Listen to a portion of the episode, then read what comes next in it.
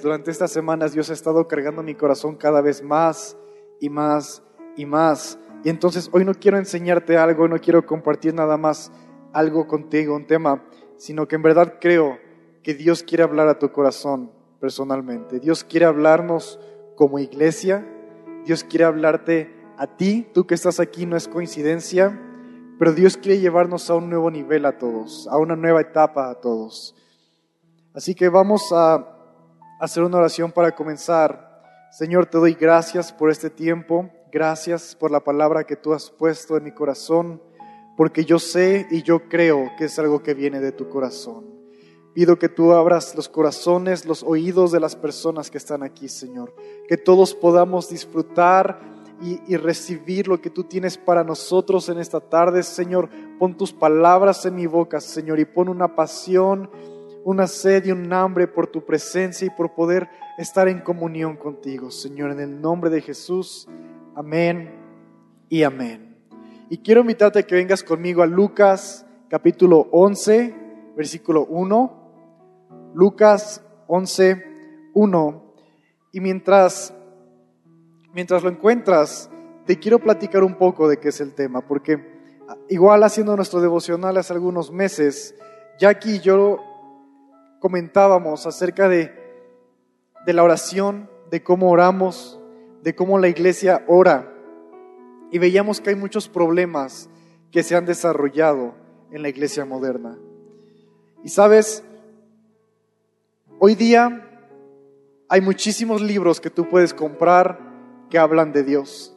Hay muchas canciones que podemos cantar que hablan de Dios. Dios es el tema más hablado, más leído y más escrito en todo el mundo. Hay más libros acerca de Dios, entender a Dios, comprender a Dios, hablar con Dios, que cualquier otro tema en el mundo. Se cantan más canciones hacia Dios que hacia cualquier otra persona en todo el mundo. Pero tenemos un problema como iglesia y es que hemos minimizado, hemos perdido el valor de la oración. ¿Y a qué me refiero con eso? Mira, Muchos de nosotros, y no te voy a pedir que levantes la mano, pero muchos solamente oran cuando es hora de comer y hacemos una oración tan rápida y tan simple, ¿verdad? Decimos, Señor, bendice estos alimentos, bendice, gracias por las manos que lo prepararon, amén, ¿verdad? Y comemos. Algunos oran antes de dormir, algo muy parecido, ¿verdad? Decimos, Señor, gracias por el día de hoy, permíteme dormir que no se me vaya el sueño, que nada me despierte. Amén. Algunos oran cuando salen a trabajar o cuando salen lejos y dicen, Señor, vamos a ir a Toluca de vacaciones, bendícenos, bendice el carro, guarda la casa. Amén. Y son las únicas oraciones que hacemos como cristianos. Obviamente venimos a la iglesia y hay tiempos para orar, hay tiempos para alabar, en tu grupo de conexión hay un tiempo para orar, pero personalmente y familiarmente no tenemos ese tiempo, no tenemos dedicado, dedicado un tiempo a la oración personal y como familias. Otro problema que comentaba con Jackie es que muchas veces rezamos, no, no hablamos con Dios. Y sabes, orar, y lo vamos a ver más adelante, es hablar con Dios, es tener una conversación con Dios. Pero muchas veces tal vez tú vienes de un trasfondo católico, tal vez tú creciste en una familia católica y creciste con esa mentalidad y con, esa idea de que orar es repetir algo muchas veces, ¿verdad? Y entonces mucha gente lo que hace es empiezan a repetir cosas, empiezan a repetir nombres y dicen cosas como Señor, te adoramos y Señor, y Señor, y Dios, y Jesús, y Señor, y al final de su oración no hubo una consistencia, no oraron por algo específico. Lo único que dijeron fue decir, Señor, una y otra vez. No hubo una conversación y a veces yo me imagino a mí hablando con Jackie, ¿verdad? Y diciéndole, amada esposa Jackie, esposa mía, qué bueno que, que tenemos vida el día de hoy. Te quería pedir, Jackie, que si, si es tu, tu voluntad y de tu corazón sale, podamos ir esposa, a comprar leche a la tienda. Necesitamos leche y leche fría, porque esposa, tú sabes que tú dijiste con tu boca y tú me prometiste que ibas a preparar un licuado esta mañana. Tú prometiste y yo creo tu palabra, esposa, de que tú me vas a preparar una malteada. ¿Verdad? Y nos reímos, suena gracioso, suena un poco torpe, pero muchas veces así oramos con Dios. Y yo entiendo, yo entiendo que es una manera de orar con respeto, de hablarle a Dios con el respeto que Él merece, pero hemos caído en ese vicio de decir palabras y meter más palabras y meter más palabras y en realidad no estamos teniendo una conversación con Dios. Simplemente inflamos lo que decimos. Otro problema en nuestras oraciones. Y mira, te lo estoy diciendo, pero no lo tomes como una crítica. No, no te lo quiero poner en tu cara. No lo quiero decir para hacerte sentir mal, porque como te comentaba en el principio, yo creo que esto es el corazón de Dios hablando a ti, hablándote a ti, mostrándote algo de ti, mostrando algo que quiere que cambies. Y también otro problema que tenemos como iglesia, como sociedad, es que manipulamos la voz de Dios. ¿Cuántas veces has escuchado a alguien decir, Señor, voy a pedirle perdón a mi esposa si cuando salga a trabajar en el camión el chofer pone una canción de Luis Miguel? ¿Verdad? Hay, gente, hay gente así. Yo sé que por aquí hay gente así. O dices, si el perro ladra tres veces a las tres de la mañana, entonces significa que quieres que haga esto, Señor, ¿verdad? Hay, hay gente que ora así, hay gente que todavía lo pone al siguiente nivel y dice, si el pastor lleva la corbata de borreguitos, entonces significa que sí. Si lleva la de cuadritos, significa que no. Cualquier otra combinación, pues Dios no me respondió, ¿verdad? Hay gente que así ora, hay gente que manipula la voz de Dios manipulamos la respuesta aún antes de pedirle que Él nos hable, aún antes de tener tiempo con Él, ¿verdad? Es, como lanzar una moneda al aire casi casi. Estamos jugando a las suertes con Dios y es un problema que tenemos. Pero el problema más grande no, es eso, el problema, el origen del problema es que muchos nunca han conversado con Dios. Muchos nunca han conversado con Dios. Y tal vez Tú vienes a la iglesia, vas a tu grupo de conexión, estás en algunos tiempos de oración, pero estás de cuerpo presente. Tú no eres quien está hablando con Dios. Tú no eres quien está teniendo la conversación con Dios. Solamente eres una persona más en un cuarto con otras personas, con alguien que está teniendo una conversación con Dios. Y el problema está ahí.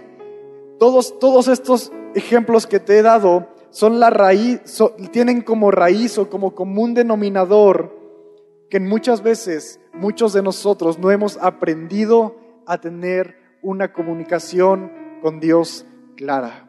Y vamos ahora hacia Lucas 11.1. Lucas 11.1 dice así, aconteció que estaba Jesús orando en un lugar y cuando terminó uno de sus discípulos le dijo, Señor, ¿qué le dijo?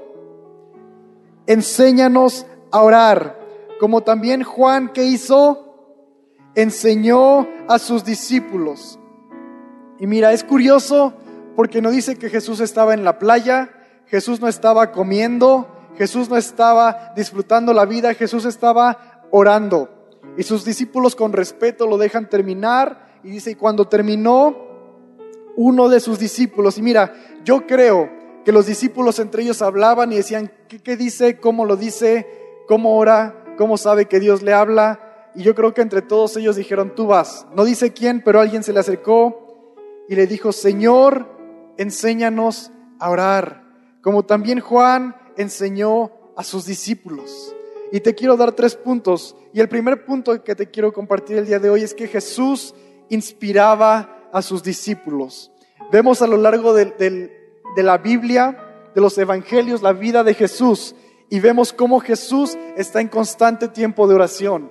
Jesús está con personas predicando, sanando, echando fuera demonios e inmediatamente lo ves teniendo un tiempo de oración entre él y el Padre. Ves a Jesús en el desierto orando, ves a Jesús en una barca orando, ves a Jesús retirándose de los discípulos para orar. Jesús estaba todo el tiempo en oración. ¿Y sabes por qué? Porque la oración es una estrategia, porque el enemigo también trabaja estratégicamente. Trabaja cuando tú no estás preparado, trabaja cuando tú no has tenido tiempos de oración, trabaja cuando tú estás débil. Por eso es necesario que tengamos tiempos de oración. Pero Jesús inspiraba a sus discípulos. Y tú debes de juntarte con gente que te inspire, con gente que te anime, con gente que te motive a tener un tiempo de oración, de intimidad con Dios. Tal vez tú tienes en la iglesia un mes, tal, vez tú tienes dos semanas y no has echado raíces. Y este es un consejo que yo te doy. Júntate con gente que te motive a involucrarte, que te motive a tener un tiempo de oración, a tener un tiempo con Dios cada día. Tal vez tú llevas cinco años, diez años. ¿Qué tipo de relaciones has hecho en esta casa, en esta familia?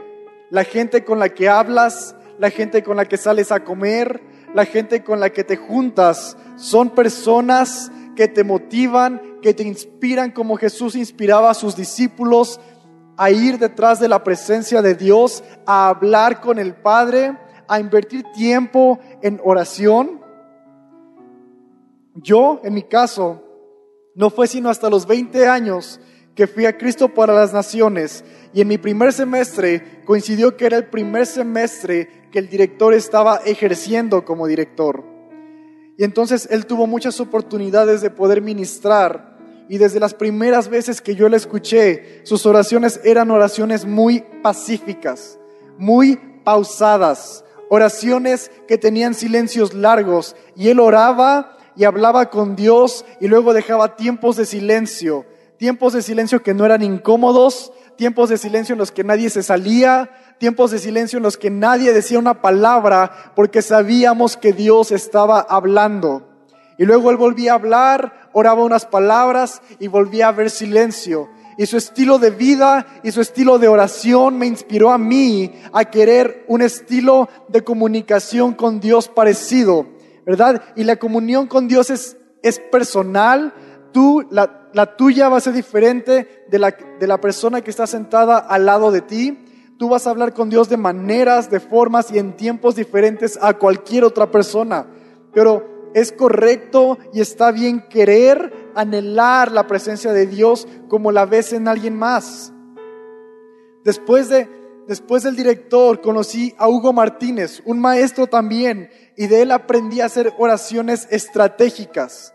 Y Hugo lo que hacía es que él llegaba a las mañanas, tenía un tiempo de oración, y lo que él hacía es que durante toda una semana o durante todo un mes se oraba por un tema específico, se oraba por una necesidad específica y cada día se oraba de maneras diferentes, se hacían dinámicas diferentes. Hugo tenía una estrategia en su manera de hablar con Dios. Era organizado. Él decía, hoy vamos a orar por esta parte específica de la escuela. Y luego el día siguiente decía, ahora vamos a orar por el cuerpo estudiantil de la escuela. Y luego orábamos por los maestros de la escuela. Y luego orábamos por las finanzas de la escuela. Y luego orábamos por los por miles y miles de cosas que se le podían ocurrir a Hugo porque él oraba estratégicamente.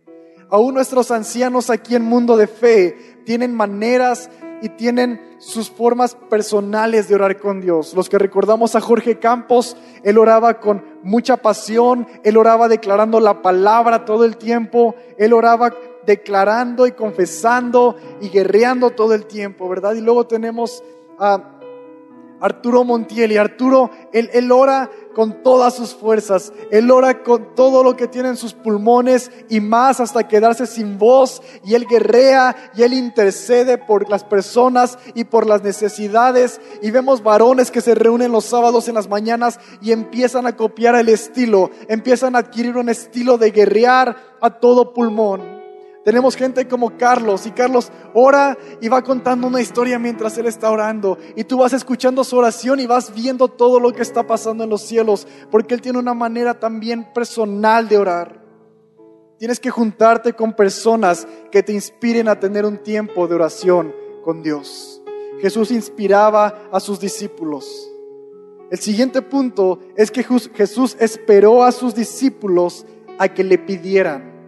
Mira, en la Biblia, una vez más, los evangelios vemos cómo Jesús muchas veces daba órdenes, Jesús pedía cosas, les decía, traigan esto, vamos a este lugar, necesitamos alimento, vamos a hacer tales cosas. Él tomaba las decisiones. y lo que él decía se hacía. Y Jesús pudo haber dicho a sus discípulos, hoy vamos a tomar todo el día para enseñarles a orar. Pero sabes, no lo hizo porque el corazón de los discípulos no hubiera estado en el lugar correcto. Los discípulos pudieron haber estado cansados, aburridos, desinteresados. lo que Jesús hizo fue inspirarles y esperó. Y los discípulos empezaron a tener esa hambre y esa sed de saber cómo es que Jesús oraba y se comunicaba con el Padre. ¿Cómo es que Jesús tenía esa relación que podía ir y hablar y pasar horas con Dios? Debemos de tener un corazón sediento y dispuesto, como los discípulos. Debemos de tener un corazón que arde y ese es el corazón que que yo sentía durante estas semanas, un corazón que quiere pasar tiempo con Dios, que quiere escuchar, que quiere hablar, que quiere gritar a todo pulmón, que quiere apagar las luces y cerrar las ventanas y tener un tiempo especial con Dios. Y yo creo que Dios quiere que tú tengas ese corazón. Él necesita que tengas ese corazón porque es necesario que tengas sed, es necesario que estés dispuesto. Él no puede imponer en ti tener una vida de oración. La vida cristiana es un viaje hacia una amistad íntima con Dios. Te lo voy a repetir una vez más. La vida cristiana, ser un cristiano, es un viaje hacia una amistad íntima con Dios. Y esa intimidad completa, perfecta, pura, la vamos a tener solamente cuando estemos cara a cara con Él. La Biblia dice que entonces le conoceremos y le veremos y seremos vistos como Él nos ve. Pero mientras tanto, es un viaje, es una experiencia, toma tiempo, requiere que tú vayas dando poco a poco cada día más, más tiempo, más esfuerzo, aprender de nuevas maneras, de nuevas formas de comunicarte con tu Padre Celestial. Había una vez un niño desayunando con su madre en su casa, teniendo un buen tiempo, platicando, contando chistes. Y el niño de repente lanzó una pregunta que la madre no esperaba. Y el niño dijo, mamá, ¿a qué edad llegué yo a tu vida? ¿A qué edad llegué yo a esta familia? ¿Cuántos años tenías cuando yo llegué? Y la mamá un poco confundida volteó y le dijo, llegaste cuando yo tenía 24 años. El niño escuchó la respuesta, la asimiló y luego respondió, qué desperdicio, mamá. Qué desperdicio de tiempo. ¿Te imaginas si hubiera llegado antes todo lo que hubiéramos disfrutado? Todo lo que hubiéramos vivido juntos el día de hoy? Todas las aventuras que no pudimos vivir porque llegué hasta ahora. El niño veía su relación con su madre de una manera diferente que su madre la veía con él. Y Dios quiere hacer lo mismo contigo. Dios quiere estar contigo, quiere darte una relación, quiere tener tiempo contigo y Él está esperando a que tú le digas, quiero estar contigo. ¿Y por qué esperar unos años más? ¿Por qué esperar unos meses más? Y cuando lo descubras decir, ¿Por qué perdí tanto tiempo? ¿Por qué desperdicié tanto tiempo haciendo otras cosas que disfruto menos? Haciendo otras cosas que odio, haciendo otras cosas que ni siquiera quería hacer. ¿Por qué desperdicié tanto tiempo? Hubiera disfrutado tanto tiempo con Dios. Pero Jesús esperó a que sus discípulos le pidieran.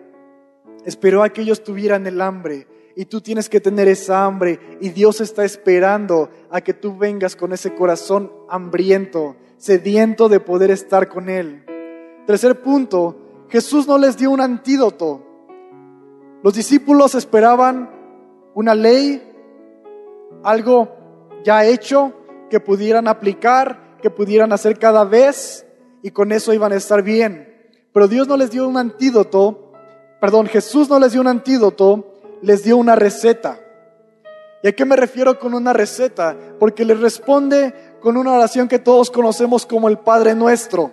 Y el Padre Nuestro no era la respuesta, el Padre Nuestro no era el antídoto, el Padre Nuestro era la receta. Y lo vamos a ver un poco más adelante, porque los discípulos estaban buscando lineamientos, estaban buscando una regla, una ley, la cual seguir, y en base a eso poder orar y ver milagros ver sanidad, porque ellos veían a Jesús que él oraba y ocurrían cosas milagrosas, había sanidad, había liberación, y entonces ellos pensaban, vamos a preguntarle cómo ora, él nos va a dar una, una cosa tan sencilla, unas frases, algo que hacer, lo que sea, lo hacemos y entonces vamos a ver milagros. Pero Jesús les cambia la perspectiva y no les da un lineamiento, sino que empieza a darles razones por las cuales orar. Estas razones son la receta que Él les dio. Y Jesús les estaba dando más oportunidades. Cuando Jesús les da el Padre Nuestro, no es una ley. Y muchos que crecieron con una mentalidad católica en la iglesia católica, es algo que se repite una y otra y otra y otra vez.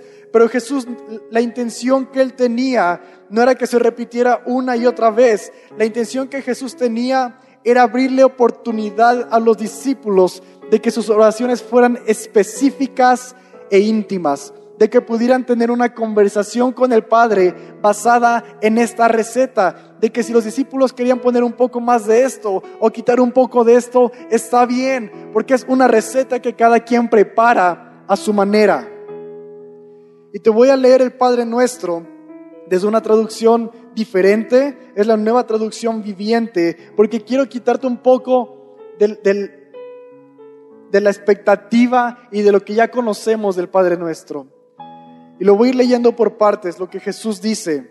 Les dice, cuando oren, oren al Padre y digan así, Padre nuestro. Y esa primera frase es una variedad de cosas que tú le puedes decir al Padre. Porque es el primer acercamiento que tú tienes con Él. Es como cuando tú eres niño y dices, mamá, y tu mamá responde. Como cuando trabajas con alguien y llamas a alguien por su nombre y esa persona responde. Y aquí Jesús le dice Padre porque es el Padre de Jesús. Pero tú puedes acercarte a Dios con el nombre que tú necesites. Tú puedes decirle maestro, tú puedes decirle amigo, Tú puedes decirle amado, tú puedes decirle padre, porque también es tu padre. Tú puedes referirte a Él como tú lo conozcas, como Él se haya presentado a ti. En el caso, en Éxodo, Moisés se encuentra con una zarza y Dios le habla y Moisés le dice, ¿y qué voy a decirle a Faraón? ¿Quién me manda? Y Dios le dice, yo soy quien yo soy. Y eso significa para Faraón y en el idioma, en el lenguaje en el que Dios le habla, yo soy quien tú necesitas que yo sea el día de hoy. Y Dios es quien tú necesitas que Él sea el día de hoy. Puede ser un padre, puede ser una madre, puede ser un amigo, puede ser esa persona con quien lloras porque estás frustrado, puede ser esa persona a quien le cuentas tus chistes y tus cosas ah, divertidas del día Dios puede ser esa persona. Padre nuestro solo es la manera en cómo tú te acercas a Él. Y continúa diciendo Jesús, que siempre sea santificado tu nombre. Y esto lo hacemos muy seguido en la iglesia, en el tiempo de alabanza, pero da la oportunidad a que tú exaltes el nombre de Dios y que tú le digas, tú eres digno, tú eres hermoso, tú eres bello, tu grandeza es incomparable, Tú eres todo el amor que necesito. Es el tiempo en que tú santificas su nombre y declaras todos sus atributos. Y los atributos que tú has conocido los empiezas a desarrollar cada vez más. Y Él empieza a decirte y a mostrarte nuevos atributos de Él. Y te da nuevas razones para cantar. Que siempre se ha santificado tu nombre. Continúa diciendo que tu reino venga pronto. Y ahí es donde tú dices, Señor, que los principios que hay en tu reino, los principios que tú nos has enseñado, sean aplicados en mi vida. Tus principios sean aplicados en mi familia. Que tu verdad venga y me alumbre. Que tu santidad venga y me cubra. Que, que la sanidad que hay en los cielos pueda ser aplicada y declarada en la tierra. Que tu presencia me acompañe continuamente. Eso oras cuando dices, venga tu reino. Ahí en, Lucas no lo dice, pero también menciona, hágase tu voluntad. Y mira, cuando tú no sabes qué hacer y estás entre la espada y la pared, no le tienes que decir al Señor, es, son peras o manzanas. Tú tienes que orar y decirle, Señor, hágase tu voluntad. No es decirle, Señor, lo hago o no lo hago, es decir, Señor, hágase tu voluntad lo que en tu reino hay. Si, es necesario que yo diga la verdad, la voy a decir. Si es necesario que yo muera, moriré a mí mismo. Si es necesario que me sacrifique, me sacrificaré, porque conozco tu voluntad. Y aun si no está en el momento, lo que Él quiere, dile Señor, muéstrame tu voluntad. Por medio de tu palabra, confirma lo que quieres que yo haga, lo que quieres que pase en mi vida. Eso es lo que dices cuando tú oras que tu reino venga pronto. Jesús continúa diciendo, danos cada día, y esto es importante, cada día el alimento que necesitamos.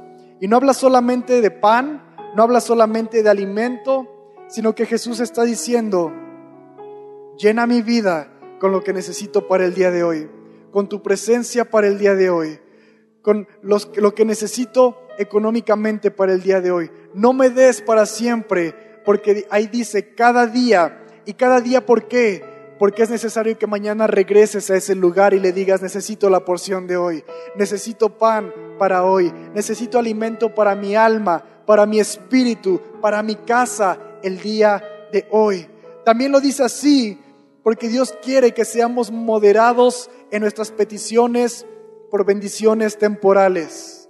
Dios quiere que seamos moderados. Que tu oración no sea, Señor, hazme rico, hazme famoso, que tu oración sea, Señor, dame lo que necesito el día de hoy para cumplir los proyectos que hay el día de hoy. Tal vez haya más, tal vez haya menos, pero sabes, Dios te va a ser un buen administrador. Dios va a multiplicar, Dios te va a abrir puertas. Que su provisión sea la que necesitas el día de hoy. Que tu petición sea moderada. Continúa diciendo, y perdónanos nuestros pecados, así como nosotros perdonamos a los que pecan contra nosotros. Qué profundo es esto, porque Jesús nos ha perdonado, el Padre nos ha perdonado por medio del sacrificio de Cristo Jesús. ¿Qué te cuesta a ti perdonar a una persona cuando Dios ha tenido que perdonar a toda la humanidad? Tus pecados, malos pecados de la persona que está al lado de ti, malos pecados de la persona que está al lado, malos pecados de todas las personas. Tú no estás perdonando los pecados de alguien, estás perdonando una ofensa, una falta. ¿Qué tan difícil puede ser eso comparado con lo que a ti te han perdonado? Continúa diciendo, y no permitas que cedamos ante la tentación. Y esa es la oportunidad donde tú dices, Señor, dame estrategias, porque sé que el enemigo está afuera como león rugiente Así que dame estrategias. Permíteme estar no solo un paso, sino diez pasos adelante del enemigo. Abre mis ojos para poder ver tus perspectivas y tus planes. Guía mis pies para poder seguir tu camino. Dame fortaleza en mi cuerpo, en mis emociones, en las partes débiles que hay en mí. Reconozco que soy débil y te pido que no me dejes ceder ante la tentación. Fortaléceme. Todas estas frases que dio Jesús son simplemente parte de la receta que tú puedes desarrollar, que tú puedes poner un poco más, un poco menos cada día en tu tiempo de oración. Jesús le mostró a los discípulos una manera completamente diferente de lo que ellos estaban buscando. Ellos creían que les iba a dar nada más una ley, una frase, una serie de repeticiones. Jesús les da la oportunidad de poder hablar y tener comunión. Y no nada más quejarse, no nada más pedir, no nada más decir cosas como un monólogo, sino también poder escuchar la voz de Dios. Porque Jesús hacía eso, Él escuchaba la voz del Padre. Él escuchaba y lo creía y lo aplicaba en su vida. Por último te quiero contar, cuando fui a Cristo para las Naciones, tenía muchos sueños, Muchas cosas en mi vida cambiaron, absolutamente todo cambió. Diferentes amistades, diferente cultura. Yo propuse varias cosas en mi corazón y una de esas cosas que yo propuse fue aprender a tocar el piano, ¿verdad? Y entonces cuando yo empecé a tocar el piano, a ir a clases, no a tocar el piano. Cuando empecé a ir a clases yo tenía expectativas muy altas y yo decía, bueno, espero que saliendo de esta clase pueda tocar Te doy gloria pueda tocar cuán grande es Dios, pueda tocar esas canciones con las que todos nos gozamos. Pero no, me llevé una sorpresa muy grande y voy a interrumpir un poquito tan ahora, porque en cuanto entro a las clases, lo primero que me enseñan no fue cómo tocar el piano, no fue cómo tocar esta alabanza, no fue cómo ministrar. Lo primero que me enseñaron fue cómo usar las teclas, cómo poner mi mano y cómo tocar una escala. Y tuve que practicar esa escala por semanas.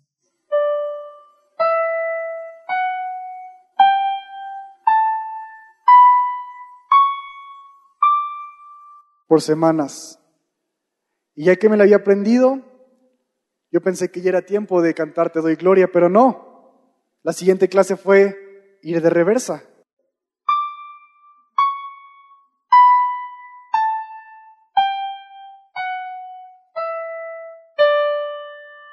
Y una vez más yo dije, bueno, ya me la sé de ida y de regreso. Es tiempo de alabar. Pero no, fue tiempo de tocar con toda mi mano, porque hasta ahora solo sabía tocar con un dedo. Entonces tuve que aprender a controlar mis dedos y a ponerlos en las posiciones correctas y tocar la misma escala por semanas practicando.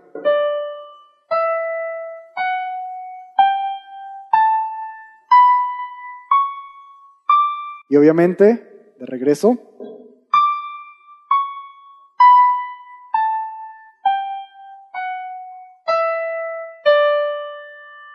Y dije, bueno, ya estamos listos, ya puedo tocar con todos mis dedos, pero se me olvidó que me faltaba la mano izquierda. Y entonces las siguientes semanas fue practicar con ambas manos. Y empecé a aprender acordes, acordes como este. Y luego otro. Y luego otro. Y otro al final. Pero todavía faltaba mucho por aprender. Tuve que ponerle ritmo a lo que estaba tocando, porque hasta ahora solo son acordes que se quedan sonando hasta que se callan. Entonces tuve que empezar a tocar algo más complejo.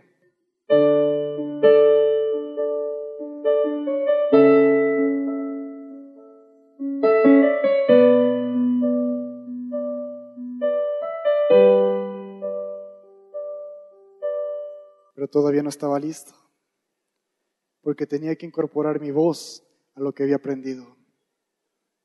Y yo dije, ya es tiempo de cantar Te doy gloria.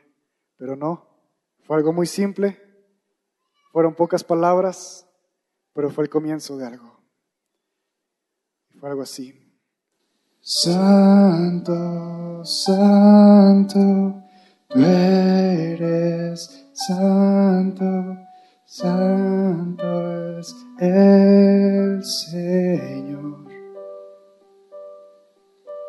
Santo, santo, tú eres santo, santo es el Señor. Canta conmigo.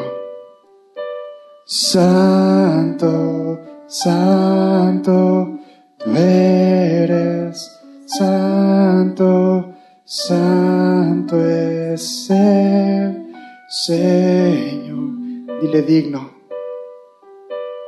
Digno, digno, tú eres digno, digno es el Señor. Un proceso de muchos años. Fue un proceso de muchas semanas haciendo lo mismo. Fue un proceso de frustrarme, de creer que estaba, no avanzaba, de que quería lograr algo a lo que no había llegado. Y cuando llegué a tocar esa melodía, pensé como la historia del niño y dije, ¿por qué no empecé antes? ¿Por qué no llegué antes? ¿Por qué no empecé a desarrollar esto antes? Porque lo disfruto tanto y apenas estoy aquí. Estoy aprendiendo a caminar y ya quiero correr. Y la vida en oración es lo mismo. La vida en oración son pequeños pasos. El primer paso de los discípulos fueron dos palabras. Enséñanos a orar porque hasta entonces solo habían escuchado rezos y repeticiones de la ley, habían escuchado cosas que ellos tenían que hacer y decir para agradar a Dios, pero conocen a este Jesús y Jesús ven como ora, ven que es una influencia para ellos. Y su primera oración que sale de su corazón, honestamente desde su corazón es, enséñanos a orar. No fue una oración de dos horas, no fue una oración declarando cosas a las naciones y a los pobres y a las familias. Su oración son dos palabras. Maestro, enséñanos a orar. Esa fue la primera oración. Me imagino cómo fueron las siguientes. Pero poco a poco fueron creciendo en su relación, en su comunión con Dios, en cómo hablaban. Tal vez como tú, hablaban mucho. Tal vez como otros, repetían las mismas palabras y decían, Padre, Señor, Padre, Señor. Tal vez manipulaban un poco la oración, pero poco a poco fueron desarrollando una comunión, una conversación. Es algo que requiere tiempo. Puede que no logres lo que tú has visto, lo que tú has esperado de la noche a la mañana. Puede que sí, Dios hace milagros. Pero esto es algo en lo que vas a invertir el resto de tu vida. Como yo te comentaba, la vida con Dios, caminar con Él, es un viaje hacia una amistad íntima. No la, no la tienes de la noche a la mañana, la desarrollas. No conoces a tus amigos de la noche a la mañana, los vas conociendo. Aún a tu familia la vas conociendo poco a poco. Descubres cosas de ellos. Pero llega el punto, yo en mi caso, en mi casa, puedo hablar con Jackie por horas. Luego tenemos silencios. Y ella está haciendo sus cosas y yo estoy haciendo mis cosas. Y de repente, de la nada, la conversación continúa. Una conversación que empezó hace dos horas y luego paró, continúa. Porque tu relación con Dios no debe de parar. Cuando tú dices amén, no es el fin del telegrama, no es el fin de un capítulo, simplemente es una pausa, porque Dios entiende que tienes cosas que hacer, Dios entiende que hay actividades, hay responsabilidades, pero tu oración debe ser una constante plática con Dios que no termina ni en la mañana ni en la noche. Y tal vez en la noche no puedes dormir y le dices, Padre, quiero hablar contigo. Y tal vez en la mañana Él te levanta temprano y no sabes por qué y Él te dice, tengo que contarte algo. Porque sabes, estar en la presencia de Dios es mejor que cinco minutos más en la cama. Estar en su presencia es más cálido, más cómodo, más confortable que una cama. Es mejor que la compañía de un amigo, la compañía de varias personas. Su presencia es mejor. Cinco minutos, diez minutos, quince minutos con Él pueden cambiar el resto de tu día. Hablar con Él de tus problemas va a tener más resultados que hablar con tu comadre de tus problemas. Hablar con Él de tus sueños va a tener más resultados que hablar con tus padres de tus sueños. Y no te estoy diciendo que minimices esas pláticas, pero es importante que entiendas que Dios, la comunión y hablar con Él tienen un peso importante en tu vida. Entrar en la presencia parece que es gratis y para los que venimos a la iglesia, venimos y sentimos tan bonito, pero no es gratis. Ese precio ya fue pagado y costó sangre, costó gotas de sangre. Pero escuchar el corazón de Dios, eso no venía incluido. Eso lo desarrollas tú día a día, hablando con Él. Eso lo desarrollas tú cada semana, cada mañana, cada oportunidad que tienes en medio del tráfico y volteas y dices, Señor, estoy frustrado por esto y esto y esto. Y cuando menos lo imaginas, Dios ya te ministró, ya te quitó el enojo, ya se fue el tráfico y llegas contento a tu casa. Porque cinco minutos con Él son mejores que cinco minutos haciendo cualquier otra cosa. Cinco minutos con Él son mejores que ver un partido de fútbol y hacer nada en los comerciales, que ver una telenovela, que pasar tiempo haciendo nada en internet. Cinco minutos con Él van a desarrollar diez y van a desarrollar quince y van a desarrollar horas de intimidad con Él. No te conformes. Yo quiero hacer este llamado solo para aquellos que en su corazón en verdad quieren hacer esta oración, que reconoces que has venido a la iglesia y has pasado tiempo en grupos de conexión y nunca le has dicho, Señor, enséñame a orar. Que esa sea tu oración más importante y el comienzo de una conversación que nunca acabará. Enséñame a orar. Si eso hay en tu corazón y respondes al corazón de Dios que te quiere enseñar, te quiero invitar a que te pongas de pie en esta tarde. Si tú quieres tomar esa decisión, ponte de pie. Solamente tú que sabes en tu corazón que lo vas a hacer. Que dices, Señor, en verdad quiero, Quiero aprender a, platicar contigo. Quiero aprender a pasar tiempos de desvelo, de pasar las mañanas, de pasar las tardes platicando contigo. Y yo voy a hacer esta oración, pero no quiero que tú me escuches nada más. Quiero que tú hagas una oración por ti mismo con las palabras que salgan de tu corazón. Como los discípulos dijeron, Señor, enséñanos a orar, tú dile lo que haya en tu corazón. Si solo puedes decir dos palabras, dilas. Si puedes decir una frase, dilas. Pero no infles esta oración, no la manipules, no la hagas sonar más grande de lo que es. Muéstrale a Dios lo que hay en tu corazón. Muéstrale a Dios lo que hay en verdad dentro de ti, lo que tú quieres y anhelas. Y vamos a orar. Señor, te pedimos que tú puedas establecer relaciones con cada persona. Porque yo sé que esto está en tu corazón. Yo sé que esto ha nacido de tu corazón y tú quieres tener conversaciones largas con nosotros. Quieres hablarnos, quieres mostrarnos cosas, quieres escucharnos. No te cansas de escucharnos, Señor.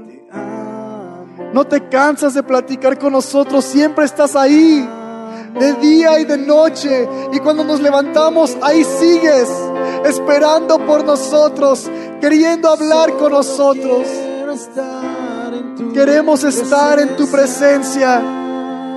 Queremos platicar contigo. Queremos tener momentos de silencio sin que sea incómodo, sin que haya prisas, sin que nadie nos presione tener momentos en los que tú nos hablas y nos dices que nos amas. Momentos en los que nos muestras tu corazón. En los que abres nuestros ojos y nos enseñas cosas que ni oído escuchó, ni ojo vio. Díselo con tus palabras, abre tu boca, abre tu boca, pídeselo si de verdad viene de ti, usa tus propias palabras. No necesitas que alguien más ore por ti. Necesitas iniciar una conversación con Dios. Necesitas hablar con Él. Necesitas escuchar lo que Él tiene que decir también. Él tiene grandes planes. Él tiene cosas que contarte. Y vamos a hacer algo diferente esta tarde. Ya el tiempo ha terminado. Y voy a hacer una oración para terminar. Pero le voy a pedir a Itan que pueda seguir ministrando por unos minutos el piano. Después de que oremos, están despedidos, pero si tú te quieres quedar, pasar un tiempo con Dios, orar, hacer tu primera conversación con Él de la semana, invertir 5 o 10 minutos con Él, lo puedes hacer y tan se va a quedar. No va a haber nadie que cante, no va a haber nadie que te diga que orar, es lo que salga de tu corazón. De lo que hemos aprendido hoy, habla con Él coméntale, cuéntale, quéjate, pregúntale lo que tengas que hacer. Él está aquí en esta tarde y su presencia está aquí.